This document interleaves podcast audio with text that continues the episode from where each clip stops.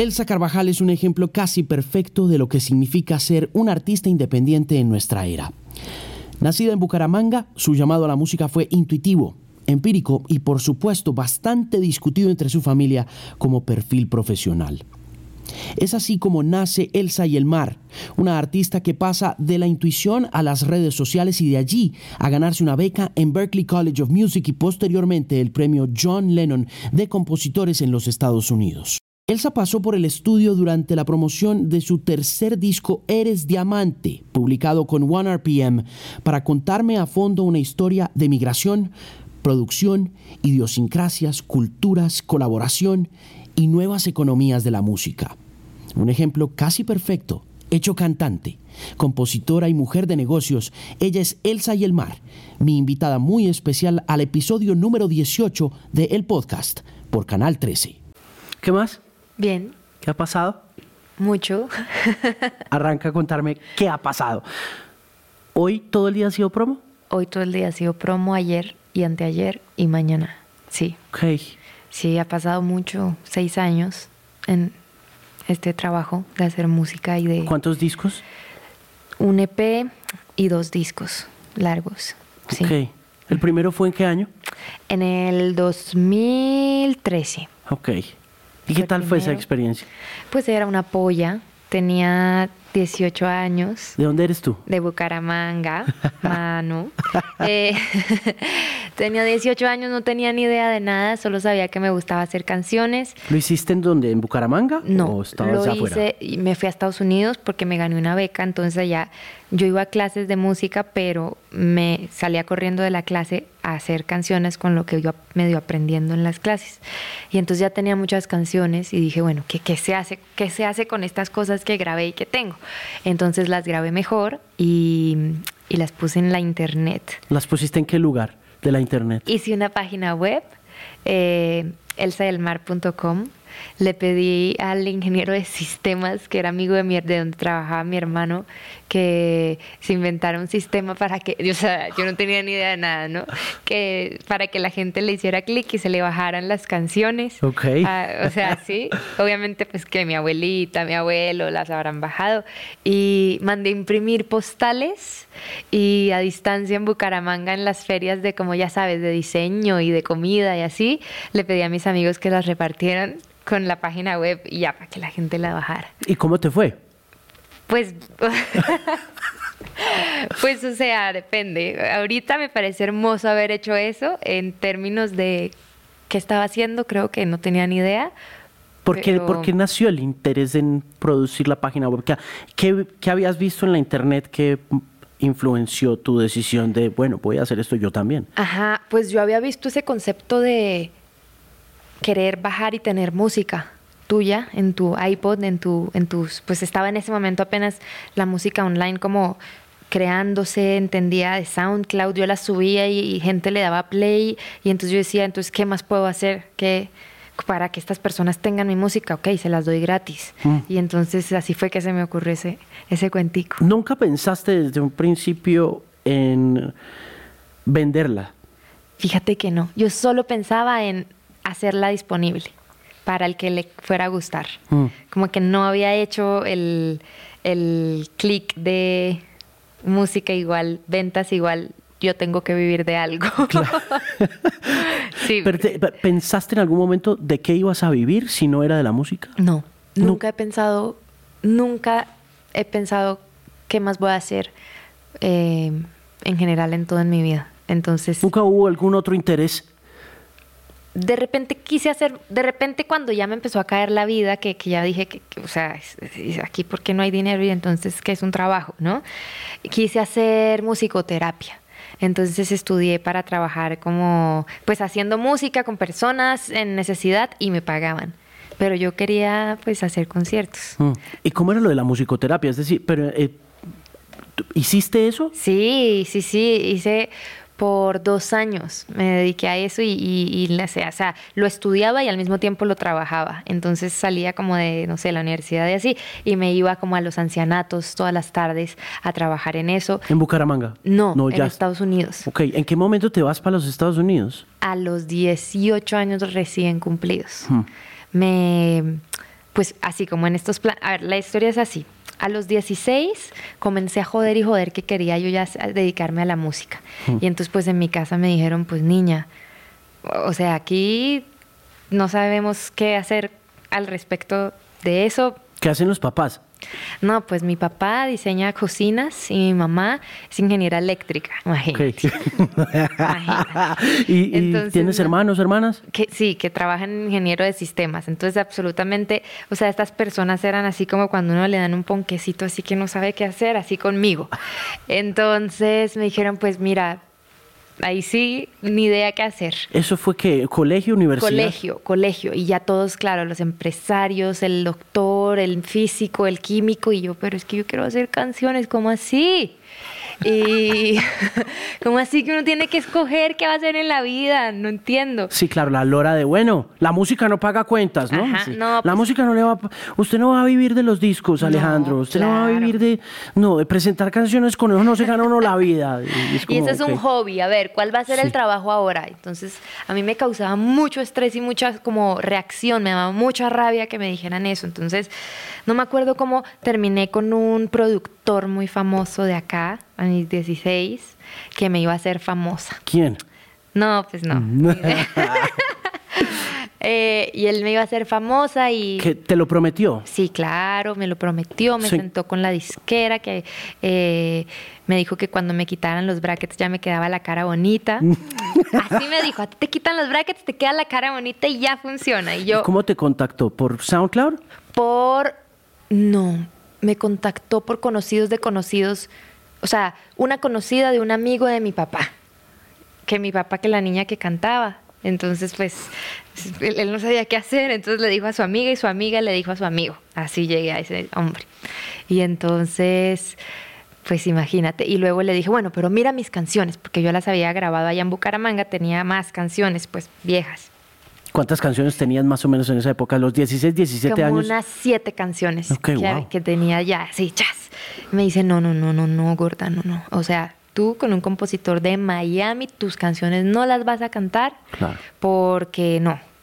O sea, tú, lo que yo te diga, pero vas a ser famosa. Perfecto. Y yo en un principio, listo, voy a ser famosa. Increíble, ya estoy. Y pero empecé a sentir como jaloncitos así en el corazón que me decían, pero espérate, no es por ahí, ah, ah no, ah, no es por ahí, ¿cómo que no vas a cantar tus canciones y eso es lo que tú haces? Como que, como que cuando te quiten los brackets, pero al mismo tiempo como que te vendían, me vendían como esa ilusión, ¿no?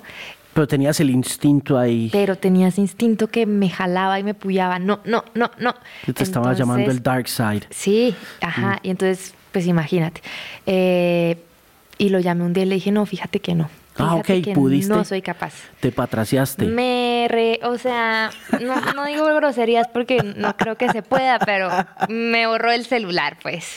Y, ah, sí, o sea, él iba a por tus canciones con todas las de la ley, sí o sí. Eh, imagínate, él iba. O sea, él quería no sé qué quería, pero, oh, pero... Profit. Sí, por supuesto. Money. Sí. Que yo creo que en este momento pues, hubiera sido un fracaso que hubiéramos, o sea, hubiera sido un gran fracaso, porque no, no estaba tan cool, la verdad. Sí, las canciones no estaban tan chéveres. Las canciones no eran buenas canciones. Pero pues finalmente eso le ha pasado a mucha gente, ¿no? No, pues es como el cliché, ¿no? Cuando se te acercan y te prometen el Tienes 16 años, estás cantando, prometes, tienes canciones, no son tan chéveres, pero igual te firman un contrato y te dejan 30 años. Exactamente. No, ojalá votada, no, te dejan 30 años clavada a una cláusula que vas y miras y dices, ¿qué hice? Ay, mis canciones no son mías, ¿no? Imagínate. Pues le pasó a Prince. Imagínate. No, le pasó a Michael Jackson en su momento también. Pero esa es otra historia que también te puedo echar, pero en este caso era como ni siquiera podía cantar mis canciones. Claro, no. O sea, no quería.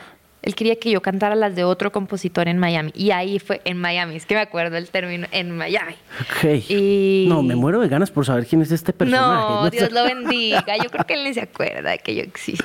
¿Y tienes contacto con él ahora? No, no, tengo pues, ni idea de qué es de la vida de él. Haciendo famoso, seguro. Sí. Eh, eh, pero pues yo entonces lo llamé y le dije que no. Y bueno, de todo y entonces dije, ¿ahora qué hago? Claro, ¿qué, qué pasa ahí? ¿Qué, qué hago entonces? ¿Qué- o sea, si le dije que no a este hombre que me iba a hacer lo que se supone sí que, iba yo a ser quería famosa. hacer. ¿cómo me convierto en, en la música, el músico que quiero ser? Entonces, ¿yo qué hago? Y, y no, pues y estudiar música y estudiarla bien. Y, y ahí fue cuando descubrí eh, que había una universidad en Estados Unidos, carísima la hijo de madre universidad, obviamente que mis papás me dijeron, estás pero loca, o sea, nadie te puede pagar eso. ¿Qué universidad era? Berkeley se llama. Berkeley, Berkeley College of Music, Boston. Ajá, ajá. ¿Boston? Sí, Massachusetts. Boston, ajá. Ok. Yo no jodas, y ahora entonces, ¿Cómo llegaste? ¿qué hago? ¿Quién te referenció a, a Berkeley? Mi primo, que es DJ, le dije, oye, ¿dónde se estudia música? y él, pues mira, la mejor universidad se llama Berkeley College of Music. Y yo, ¿y eso cómo es? Entonces busqué en Google, Tran, la busqué, decía, tú no tienes que saber de música de toda la vida, solo tienes que tener aptitudes y acá te las desarrollamos. Y yo, ese es, allá voy. en ese momento, ¿qué aptitudes tenías más allá de componer? ¿Qué estabas tocando? Estaba tocando un poquito de... No, no, no. Fíjate que ahí no tocaba nada. Nada. Nada, a los 16 años no tocaba Entonces, nada. ¿qué estabas haciendo? ¿Computador? Estaba, sí, y agarraba el computador y como que bajaba como loops y sonidos y los ponía, pero no tenía ni idea de nada de música. Escribía muchas letras, cantaba y eh, tenía amigos que, digamos, tocaban guitarra. Entonces les decía, venga, tóqueme tres acordes y yo hago una canción. Los-. O sea, utilizaba a la gente. Pues, pues hay que hacerlo, ¿no? Claro. Eso es lo que hacen los artistas un poco. Se usan a sí mismos y, y usan a, a otros a también. otros, y pues los usaba, Dios los bendiga. y entonces fui, eh, convencí a mi papá para que me comprara un pasaje a Panamá, porque ahí hacían audiciones. Llegué a la audición así, chas- o sea, lista y me aceptaron y me gané la beca para poder ir. Entonces así pude ir. Y luego dije, bueno, tengo dos años para, 16, 17, 18, para llegar como instruida a este lugar porque no tenía ni idea de música. Entonces busqué una academia de música en Bucaramanga y me dediqué a estudiar música todas las tardes después de mi colegio. ¿Por dónde arrancaste? Pues por teoría musical, em- improvisaba, tocábamos jazz, eh, armonía, eh, leer música. O sea, yo no tenía ni idea y me iba a ir a la universidad, se supone como que más densa que había. Claro. Entonces yo decía, ¿qué estoy? ¿Y por qué me dieron una beca si no sé? ¿Por qué crees que te dieron la beca? ¿Qué pasó? Pues, eh, ¿Por qué uno puede conectar los puntos de, de volverse y decir, pues claro que me merecía la beca? Por supuesto, Yo creo, ¿no? que, yo creo que vieron una niña mm, como muy emocionada con lo que quería hacer y, y, y a mí se me hizo muy fácil llegar e improvisar con letras en la audición como que te ponían como un pedacito de música como instrumental y, y te ponían a improvisar encima de eso y a mí no me dio miedo, yo llegué aquí, claro que sí, yo voy acá a cantarle. que después, pues claro, me estrellé al ver todo lo que tenía por aprender, pero en su momento en la audición yo llegué como una diva ahí a cantar canciones y yo improvisaba y entonces debieron decir, esta vieja la tiene clara. Claro que no, pero bueno. y así, por eso yo creo que me hicieron el favor. Del- delante de cuánta gente fue la audición? No fue delante de cuatro, cuatro personas, cuatro Sí. profesores de la universidad. Cuatro profesores de Berkeley. ¿Cuánta gente atendió a ese llamado para a Mm. esa convocatoria? Creo que atendían como miles de personas. Sí. Y no puedo creer que me dieron una beca así. Bueno, entonces te pones a estudiar, Me juiciosa. pongo a estudiar juiciosa y ahí es cuando cuento que llegué y entonces me empiezan a enseñar estas cosas como prácticas de la música que yo tanto tiempo había querido aprender, que estos acordes pues te permiten hacer una canción y sobre eso compones. Entonces mi cabeza así enloquecida, entonces yo salía de la universidad corriendo a mi casa a hacer canciones, porque para eso era, según yo. Claro. Y, y entonces las empecé a hacer, hacer, hacer y tenía como 15 canciones guardadas. Y mientras estudiaba fue cuando empecé a grabar mi música y este cuento de que la ponía gratis. en y internet. todo, sí. ¿Qué año fue ese? Nuevamente. Eso fue 2011. 2011. O sea, te fuiste para Boston en 2011. Te ganaste la beca. Bueno, ¿y qué te dicen en la casa cuando te ganas la beca, cuando vuelves? Es, o sea, cuando me la gano, eso no entiende nada ya en mi casa. Ay, tan bonita la niña. Y yo, no, pero es que me voy, o sea, ¿cómo así? ¿Y, y- y cómo, se produce esa migración? ¿Cómo, O sea, a mí me tocó sola. Porque, no que ¿Qué te dicen los papás? Bueno, Mija, de usted porque yo no tengo ni idea cómo ayudarle, o sea, ni, ni siquiera pues que Plata no hay. plata no hay. Ellos tenían ahorrado lo de mi universidad, entonces acá, en Buca o sea, yo iba a estudiar en, en la UNAF en Bucaramanga. Sí, Esa claro. era- Esa, era, la visión de mis papás y, y les salí con ese cuento. Entonces, por favor, denme lo de la universidad para vivir allá, pues porque Claro. como vive uno en Estados Unidos. Para arrancar. Ajá. Y... ¿Y el- cómo, y cómo llegas allá? O sea, llegas con ese billete, Ajá. eh, conoces a alguien, eh, te conectas No con alguien. conozco a ni un alma. Una, una, una niñita de Bucaramanga, Colombia. Ni un alma. Y yo llegaba a las clases y tampoco entendía bien lo que decía el profesor. Y entonces términos musicales y estos hombres y yo... y- yo O sea, todavía no había inglés. Pues, o sea, sabía inglés, pero una cosa es como que saber tu inglés de pedir una hamburguesa y otra es una clase de universidad en inglés. La vergüenza que yo sentía de alzar la mano y tener una pregunta, imagínate, o de hablarle a los gringos o... No, ni idea. ¿El inglés lo adquiriste cómo? ¿Lo- ¿En colegio? El último año de colegio, ajá. me- Todo a última hora. No, sí, típico, así, así, así la vida. Como que ya me metieron a un colegio en el que sí había mucho inglés, pero pues, uno en el pues yo en el colegio era pésima estudiante. ¿Ah, sí? Eh, o sea, era buena estudiante de sacar buenas notas, pero a mí, yo no considero que eso es ser buen estudiante. Ajá. Lo que pasa es que me les sabía al ladito, pero me importaba todo un carajo. Sí. Entonces- ¿Eras indisciplinada?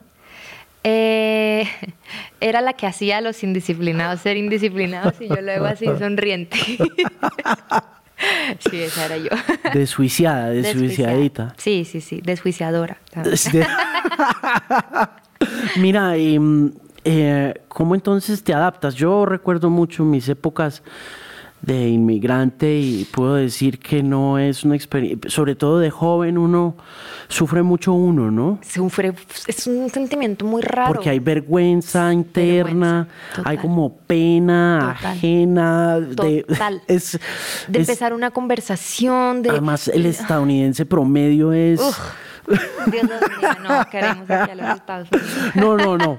Uno dice, sí, no, uno está muy agradecido por la Sí. crianza, muy agradecido co- con los papás por la plata que le dieron a uno y todo, pero, uff, adaptarse a esa sociedad gringa Es- que, uf, A mí me fue imposible, por eso ya no vivo allá, pero ese miedo a decir la palabra mal y que se rían, a pronunciarla Todo. mal, A que la veces, mirada como medio ¿esta de dónde prejudiced y como- sí. o que te pregunten que y tú de qué no sé, raza y de qué, cuál es tu lineaje racial y tú, ay, ¿cómo así? Uno acá no habla tanto de eso, no tengo ni idea cuál es y no sé, es un país complejo es un país muy racista. muy racista.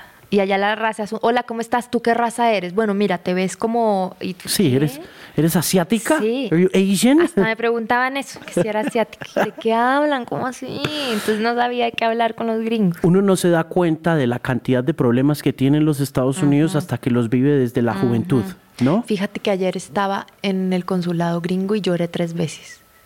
Porque, atacada yo, porque yo iba a renovar mi visa porque igual ya estoy teniendo shows allá y tengo que ir. Claro. pero me llegó al alma como cuando le negaban la visa a las personas y, y lloraban. Sí. y Para muchos es un sueño inalcanzable, ¿no? Y yo decía, de pronto es porque yo ya lo viví, que valoro otras cosas y, o sea, ¿quién soy yo para juzgar? O sea, cada cual. Y, Por supuesto. Pero no me parece que alguien deba hacerte sentir o no merecedora de estar en un lugar. Y sentía que estas personas que les decían que no sentían que ellos eran los del problema por haberles sido negada una visa. Además, porque a diferencia de nosotros en, estas eh, en esta ocasión privilegiada, que finalmente somos muy privilegiados, eh, para muchos irse es el último recurso. Sí.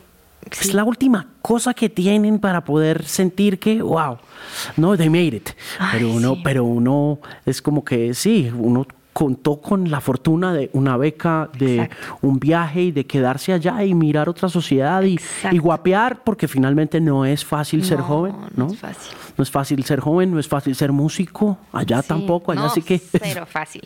la gente fácil. cree que es- No. no, es el- la, No tierra no. de- de- del maná y de la leche por montones y no. Y te sientes solito y, y sí, muy, o sea, sí están las ventajas económicas y todo, pero te empieza como a drenar y drenar y drenar tu corazón y te sientes aislado y entonces sí, yo lloraba por eso, yo decía, bueno, yo lo digo desde un lugar de privilegio que pude vivir allá y ahora tengo mi opinión de que amo estar acá en Latinoamérica. Son nada mejor de eh, viajar a otro lugar que tener la certeza de que puedes volver a tu país. No, es una hermosura. Es una cosa muy bonita.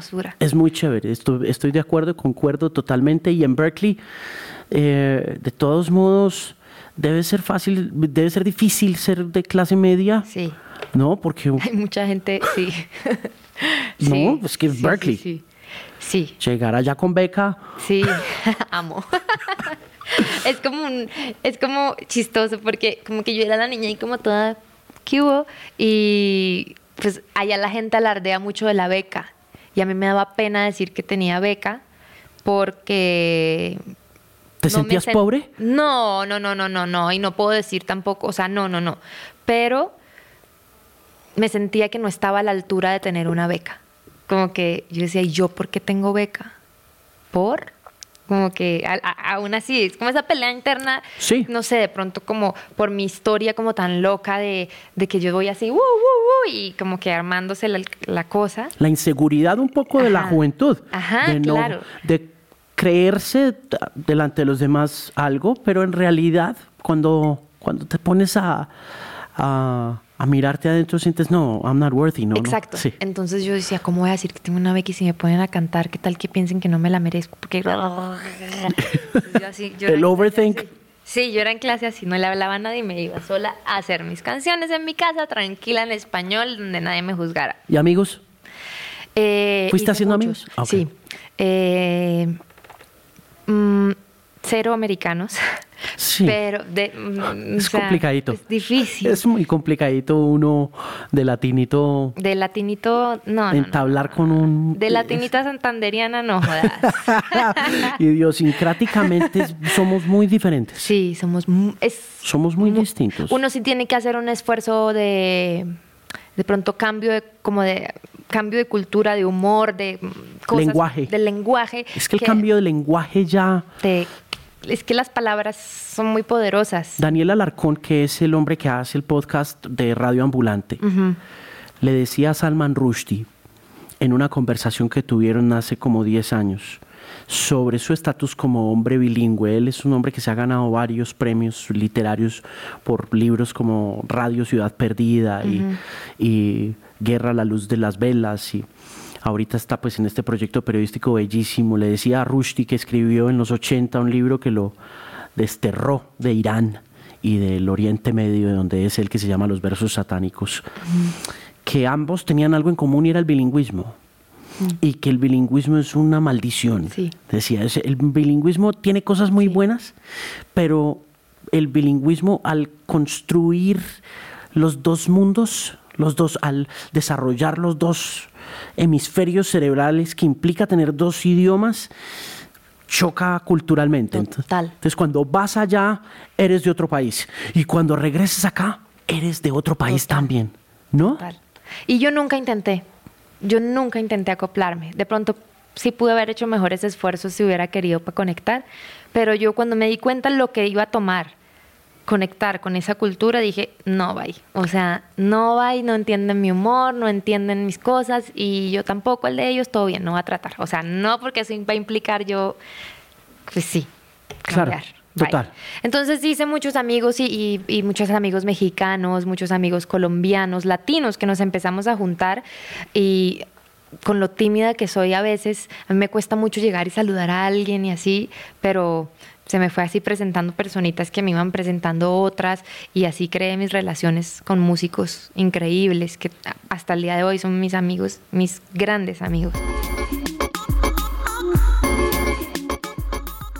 ¿Qué aprendiste?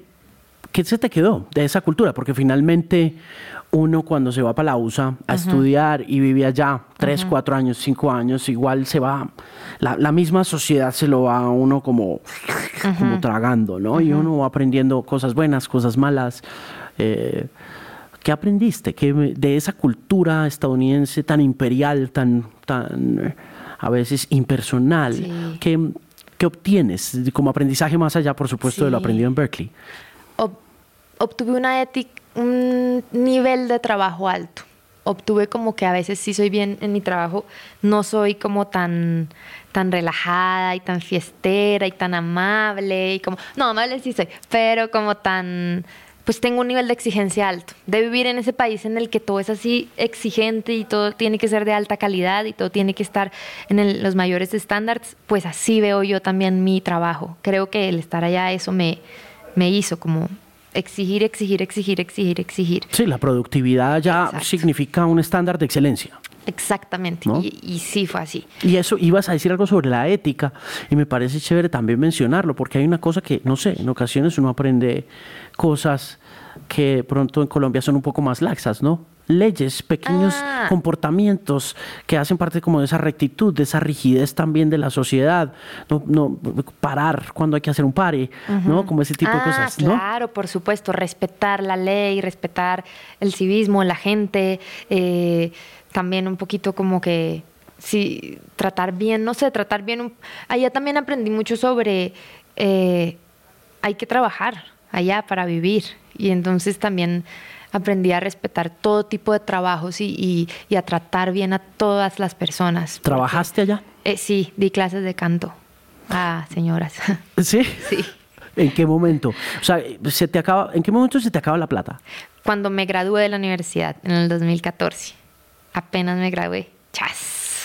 Y entonces este, me mudé a California y allá empecé, me metí en una página como de dar clases de música, pues porque yo tenía como esto de la musicoterapia y así, y me empezaron a buscar como señoras eh, de San Francisco con plata.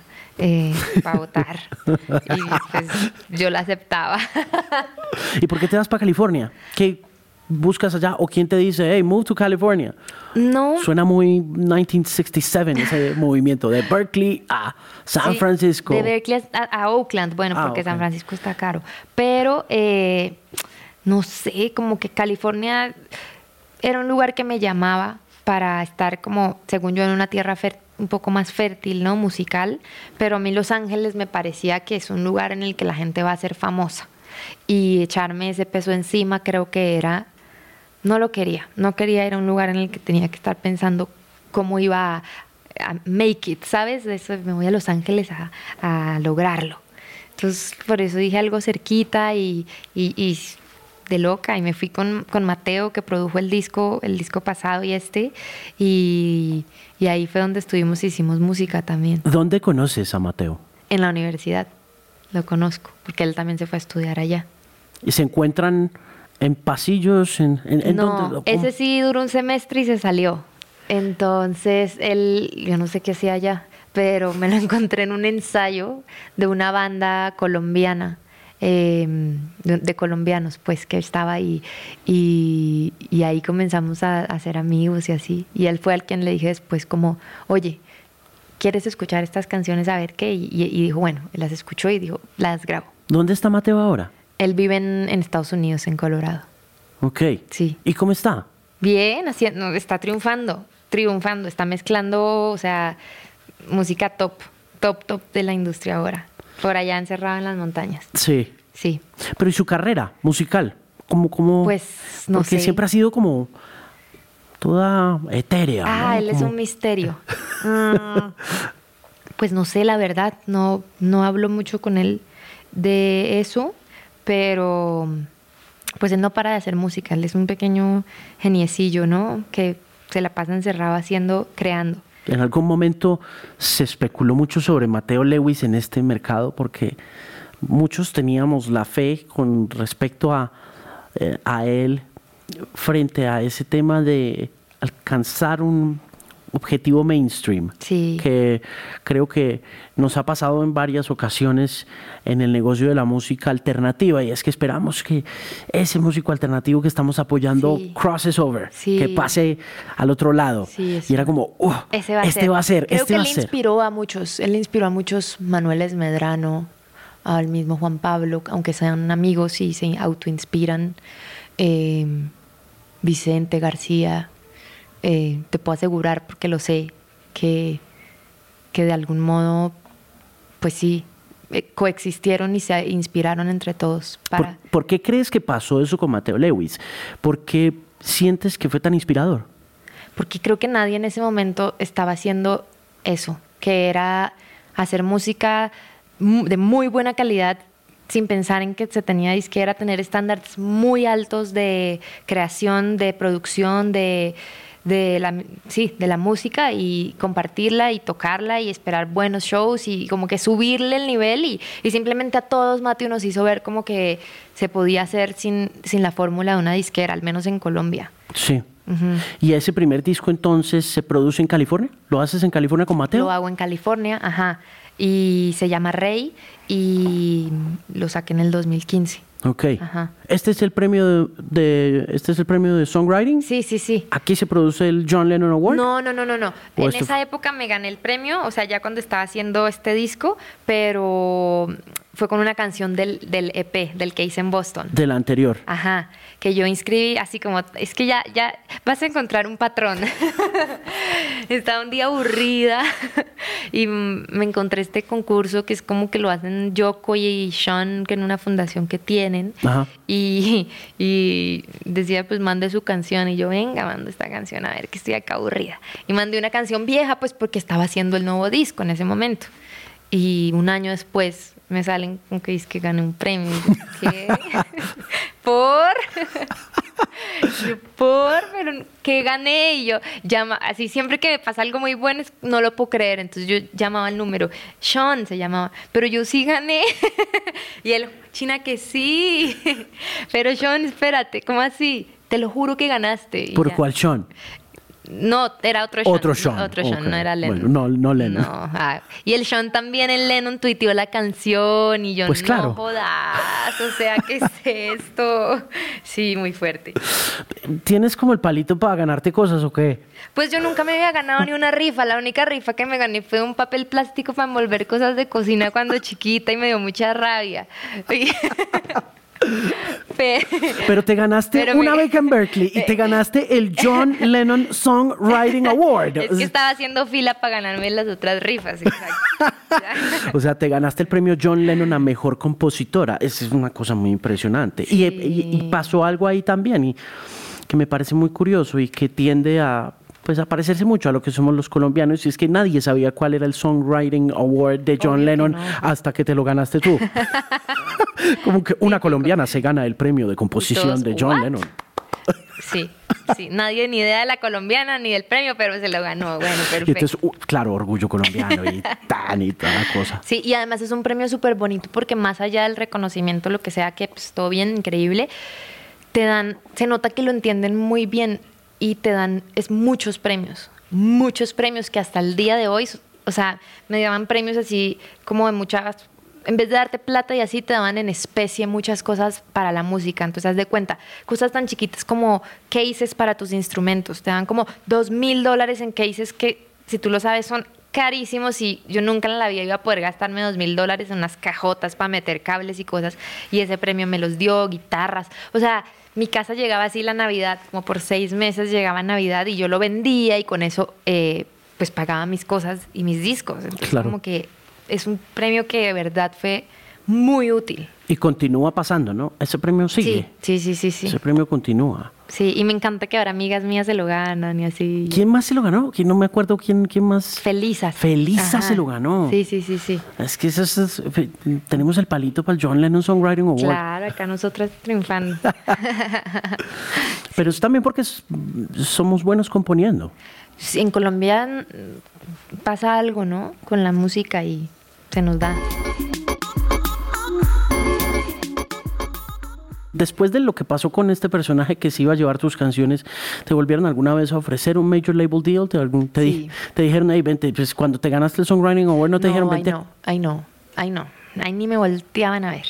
Eh, con Rey yo me senté con, o sea, el, el, el John Lennon, eh, todavía me lo gané tan, luego salió el disco de Rey, o sea, y antes de que saliera, me senté con todas las disqueras y ahí sí me había vuelto a mí la fe y yo sentía que lo que yo había hecho sí de pronto les gustaba. Claro que no, a nadie le gustó y, y pues no, no me ofrecían.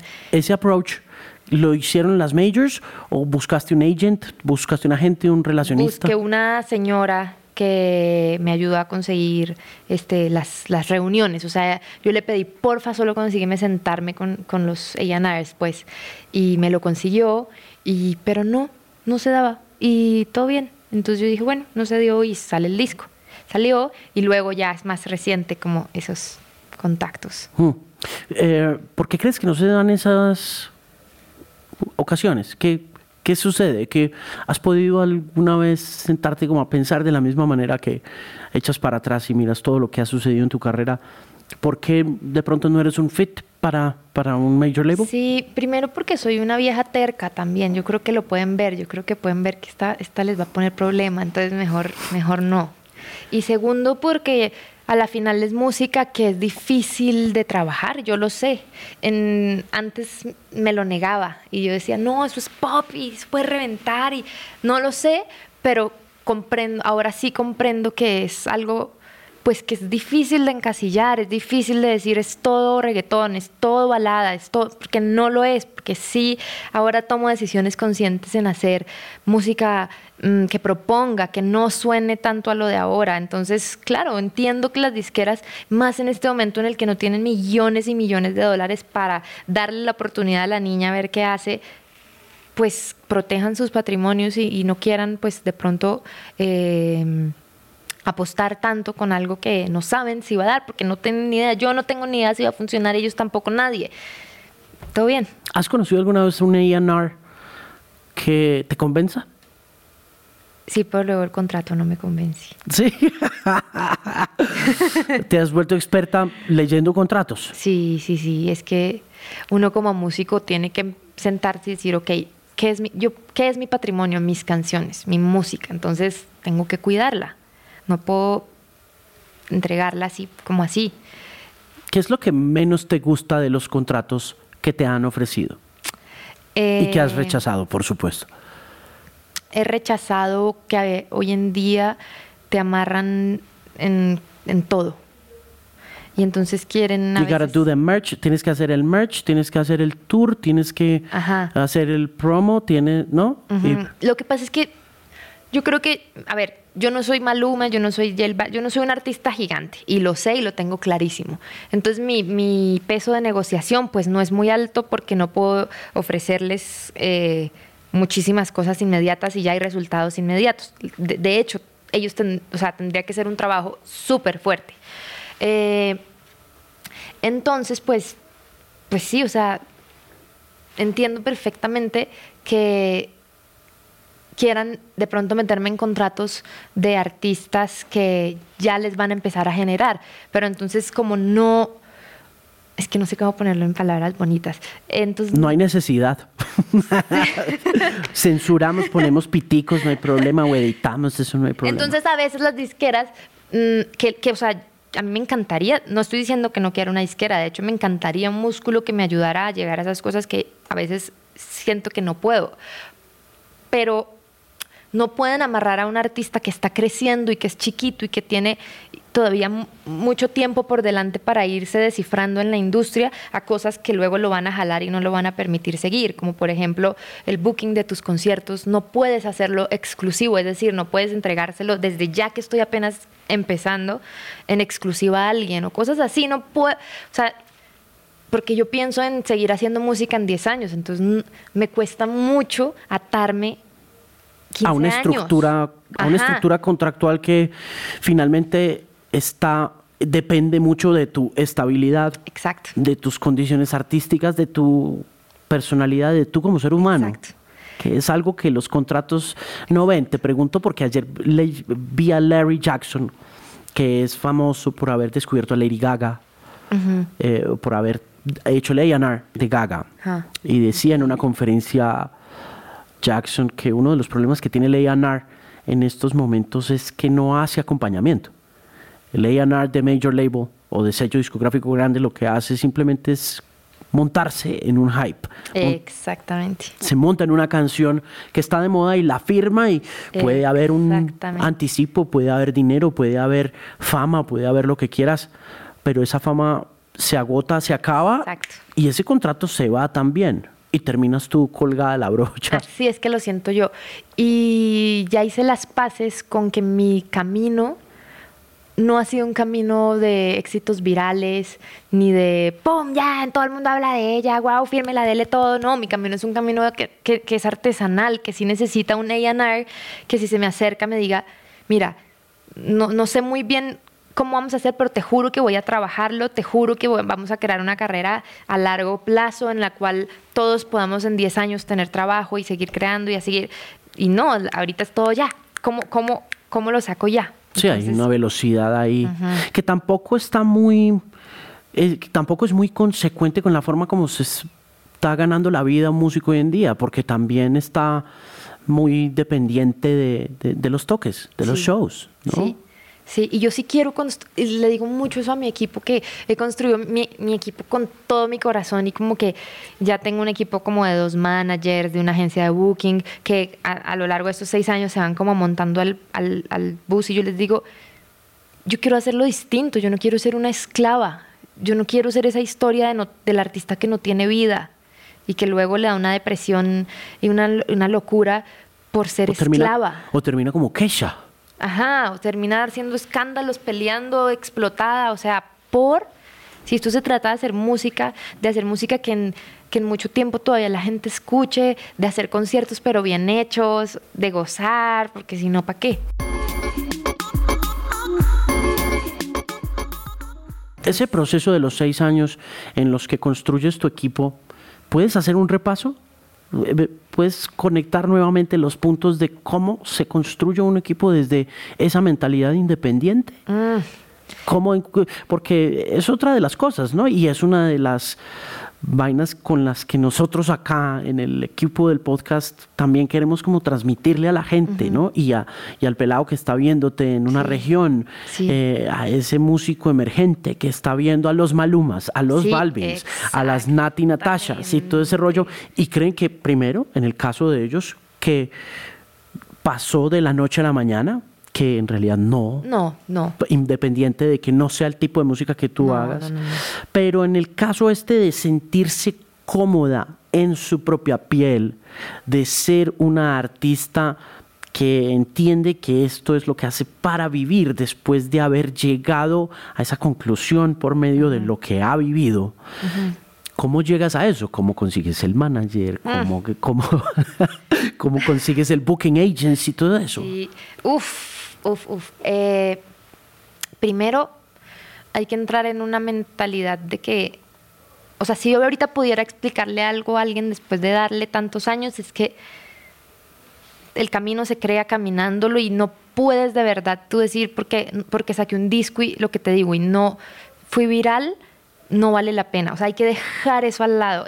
no solo en la música, en todo, como que hay que dejar esas, siempre tener metas altas, pero no estar condicionado a que si no logras cosas sueltas tu, tu sueño, porque entonces, ¿qué? No sigues. Y, lo veo mucho como en amigos que comenzamos todos como juntos y como que se van saliendo y son músicos increíbles, pero solo que dicen, ah, ya me cansé de esta vaina. Entonces como que hay que empezar como de entender que puede que sí pase de la noche a la mañana, pero generalmente no, y sí va a requerir mucho trabajo. Pero primero que nada, y hoy en día, mm, como artista, ya no eres el artista que está en las nubes haciendo canciones y que llega alguien y lo descubre en un bar y que ya solo tú tienes que dedicarte a eso. Creo que eso no pasa. Creo que la, ahora... la, película A Star is Born es eso, una película. Ya no es esa película y ya el artista tiene que ser gestor, tiene que ser persona de negocios, tiene que ser gerente, tiene que ser, o sea, alguien que, que sí le pone mucha mente a su carrera y que tienes que eh, guiarla tú. Eh, entonces así empecé yo. Yo empecé, como ya les conté, queriendo compartir mi música, viendo cómo hacía, sin tener ni idea, aprendiendo, eh, aprendiendo sobre leyes en la música, aprendiendo sobre copyright, aprendiendo sobre derechos, dónde puedo cobrar plata, pues porque si mi música genera plata, ¿dónde está? Em, y convertirte, y más como mujer y así, como que sí, sí me, me instruí muchísimo. Y luego empezar a tocar puertas y que te digan que no mil veces, porque te dicen que no muchísimas veces, no, no me interesa, muchas gracias. Yo le escribí a todos los blogs, a todas las revistas, a todos los medios, hola, mucho gusto, Elsa del Mar, ¿cómo están? Así, y oye, yo soy Elsa Carvajal, tengo un proyecto que se llama Elsa del Mar, así, chas, claro que no, ninguno lo leía, tú sigues remando y, y sigues creciendo como artista y sigues haciendo música y sigues entendiendo que que qué increíble que te digan que no, porque sabes que te digan que sí lo vas a aprovechar y vas a, cruzar como un puente. Y luego ese puente te va a llevar a otro y así vas a ir creciendo. Y ¿cómo fue? Pues a, raíz de, de, relaciones, de amigos, también esta industria, otro mensaje y algo que hice fue crear relaciones reales. Es decir, no vivir desesperada por conocer a alguien y, y ser súper lambona para que me abra las puertas porque es interesada y así. Entonces yo dije, bye, me voy a dedicar a conocer gente, a ser genuina y, a darles mi disco y si les gusta que me escriban. Y sí, y sí fue pasando eso, entonces me fueron escribiendo y me fueron eh, abriendo espacios, los cuales pues te van presentando personas que te presentan otras personas. Entonces, después de reunirme también con muchos managers famosos, que ninguno quiso ser mi manager, obviamente, eh, llegué a un amigo mío de la universidad que que está en la industria y él trabaja en la industria de los conciertos, Chan, y me dijo, me ayudaba mucho y le dije, ¿y si me ayudas a ser manager? No tenemos ni idea, pero ¿y si lo hacemos? Me dijo, bueno, vamos. Y comenzamos juntos con Rey, con el disco, y él también comenzó en, en, la misma tónica mía de, y voy a mandarle el email al, al, gerente de William Morris para que te firme. Y entonces, obviamente, nadie responde. y ahora al gerente de Spotify. claro que no. entonces tú sigues y sigues más bien buscando en dónde si te dicen que sí, para ponerte ahí y, y seguir. Y él también entendió eso, entendió que esto es de trabajo. Claro. Y ahí hemos ido sumando gente y, y, lo bonito es ver esas personas que antes te decían que no, escribirte el mail sobre eso. Y, él los responde, el hijo de madre, sobre la cadena de cinco mails que le habíamos mandado antes. ¿sí Muy sabes? bien. Muy bien. Y en Rey, em, ¿en qué momento empieza a, pasar eso con Rey? ¿En qué, momento, cuál es el big break? ¿Cuál es la gran oportunidad? ¿Hay, ¿Existe tal cosa? ¿Existe un big break o simplemente volvemos a este tema de que el negocio cambió, la película es distinta y, y, ya en vez de un big break tienes como three or four, cuatro medium breaks? Sí, yo creo que en mi caso ha sido una cadena de, de cositas que me han ayudado a como ir como subiendo un poquito... Eh, el voltaje y digamos comenzó con que ahí sí yo le mandé un mail a una señora de Spotify como hola mucho gusto mi nombre es Elsa arroba management era yo obvio. Este es mi disco que va a salir y la señora le hizo clic y le hizo play y entonces dijo, wow, me fascina y te voy a poner en Spotify y te voy a poner en pautas y te voy a, así de la nada, porque sí. Buenísimo. sí, y entonces ahí como que... Qué ruleta rusa, otra vez te ganaste esa lotería, porque, bueno, y sobre todo ahora que te paren bolas en Spotify, ya no es tan fácil, ¿no? Y eso fue, sí, y esta señora, pues así, a cambio de nada, me puso a rotar, y entonces me empezó a conocer gente y, y empezó en México en especial a crecer la cosa. Y después fue a abrir el concierto de Coldplay aquí, que también fue ruleta rusa, pues porque eso ya sabes que es ¿Qué tal es eso? Pues, o sea, a ver, no me gusta sonar. ¿Para qué sirve? ¿Para qué sirve Para ponerlo en la hoja de vida. Ok. O sea, no quiero ser mal agradecida, de verdad. No, no, no, pero siempre me pregunto cuando se sube un artista local, porque nadie está parando bolas, ¿no? Ay, les importa un carajo. O sea, y qué mal, y qué mal es que una, sea así. Es una lástima, pero y no solamente acá, creo en que todas en, partes. en todas partes un opening act. Es una mamera. No, mira, yo no lo juzgo porque yo también he ido a conciertos como público y, y el opening act me importa un carajo. Bueno, y ahora estás con ¿Cómo funciona la relación con OneRPM? Pues cuando, a ver, esto sí se une a todo, fíjate. Cuando iba a sacar Eres Diamante, que es este nuevo disco después de Rey, eh, pues me senté así para a ver si lo hacía otra vez con las disqueras y así. No resultó en este momento.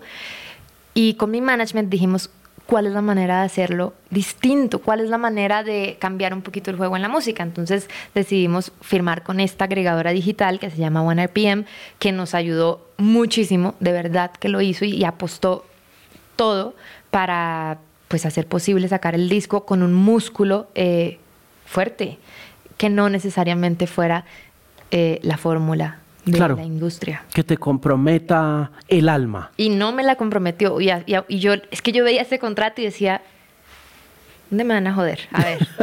Pero no, sí, de verdad, siento que sí quieren también cambiar la industria y yo quiero también cambiar la industria, entonces nos juntamos y, y, justo hace dos semanas salió ese disco, Eres Diamante. Estoy convencido de que estás con quienes están haciendo muy bien la tarea. Sí, sí, yo también. One RPM hace muy bien las cosas, te felicito, te agradezco muchísimo ¿Qué sigue entonces? Girar, tocar. Girar, girar, girar bien.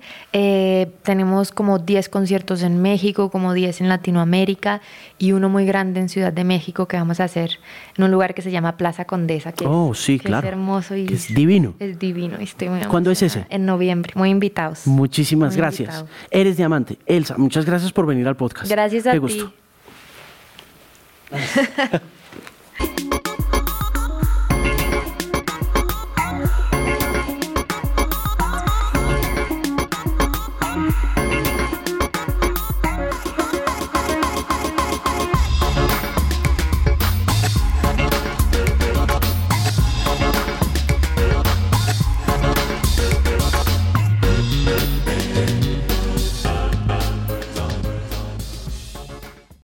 Este programa fue financiado a través de los recursos del Fondo para el Desarrollo de la Televisión y los Contenidos de la Autoridad Nacional de Televisión.